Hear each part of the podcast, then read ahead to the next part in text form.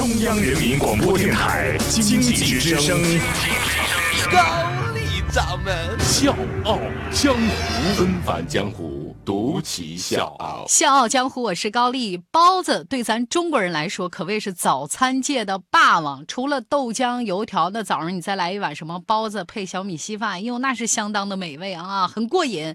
但是对于外国人来说就比较陌生了，毕竟人家吃的都是汉堡包。那今天我要告诉大家一件事儿：美国哈佛大学的校门口有人在这儿开了一家包子店，而且特别火爆。这家店的老板叫童启华，是浙江台州温岭人。他呢花了十一年的时间，自创了一个品牌叫甘其食。在哈佛大学门口的这家店呢，就是他们在美国的分店。人家名字叫的也特别有特点，叫汤姆斯。包包 就是咱那个包子的全拼，包包。对于包子这个中国传统的美食，哈佛大学的学生和附近的居民都表现出了特别大的兴趣。一大早，店铺里面就陆续排了长队。大多数美国人并不知道包子是什么东西，所以呢，汤姆斯包包贴心的在点单台摆放了除了菜单之外的两份说明，关于包子的工艺和包子的四种感觉：视觉、触觉、味觉。觉和嗅觉，用这样的方式来方便那些不太了解包子的顾客。再来看一下他们的厨房是全透明的，就是来这儿就餐的人，你可以随时看到包子的整个制作过程。现场会供应经典的猪肉包子、咖喱牛肉包子，还有酱烧鸡丁包子、香菇青菜包子、鲜橙红薯包子，当然还有当地特色的龙虾包子。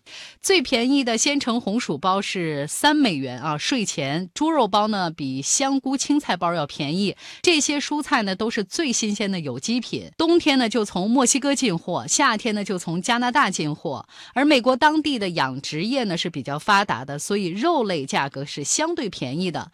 哈佛大学大二的学生内森，他的爸爸呢是美国人，妈妈是中国人，所以他是听说过包子，没吃过包子。知道学校门口开了这么一家中国包子铺，他就赶快约了七八个同学一块来试吃一下。很多多同学不知道什么是包子，内森呢就会很耐心的给他们解释说啊，this 包。子来自 China 啊，味道非常的 delicious，同学们都很喜欢。说呢，有一个女生一口气吃了四个包子，吃完还觉得挺不过瘾。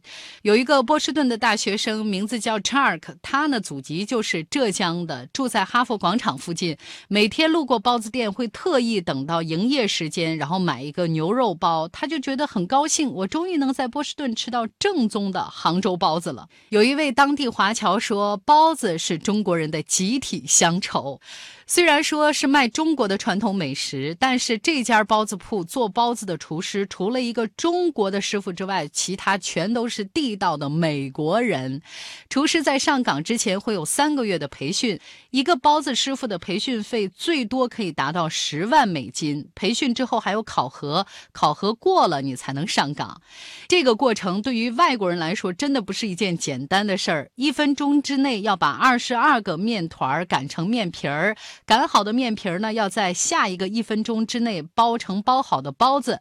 六十克的面皮，四十克的馅儿，生包子的重量是一百克，这里面的误差范围不能超过两克。每个包子有规定的褶，所以就说这整个工艺特别的复杂。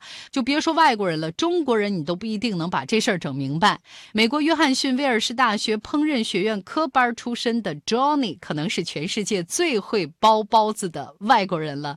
去年。那他辞掉了美国连锁餐厅行政总厨的工作，主动加入汤姆斯包包。那现在有越来越多的美国人加入其中，就他们觉得包子是最具代表性的东方传统手工食物。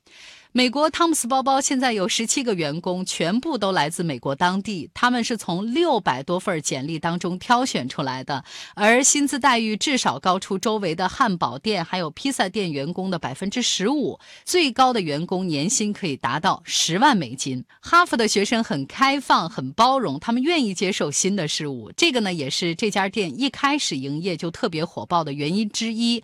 还有另外一个原因，就是我之前提到的乡愁这种。曾经熟悉但是遥不可及的家的味道，勾起了很多侨胞的回忆。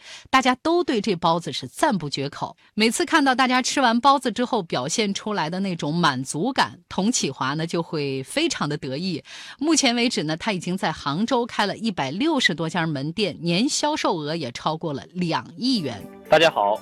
我是《笑傲江湖》的内蒙听众武明义，是一个 IT 公司的市场总监。《笑傲江湖》有笑有泪，有血有肉，有启发，有彷徨。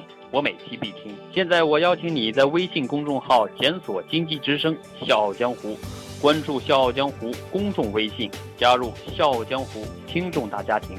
谢谢。美国开店之前呢，很多人都很好奇，美国人会吃包子吗？人家能买吗？童启华很坚定，他说：“当然会，因为他坚信说美味是没有国界的，唯一的奥秘就是将心注入。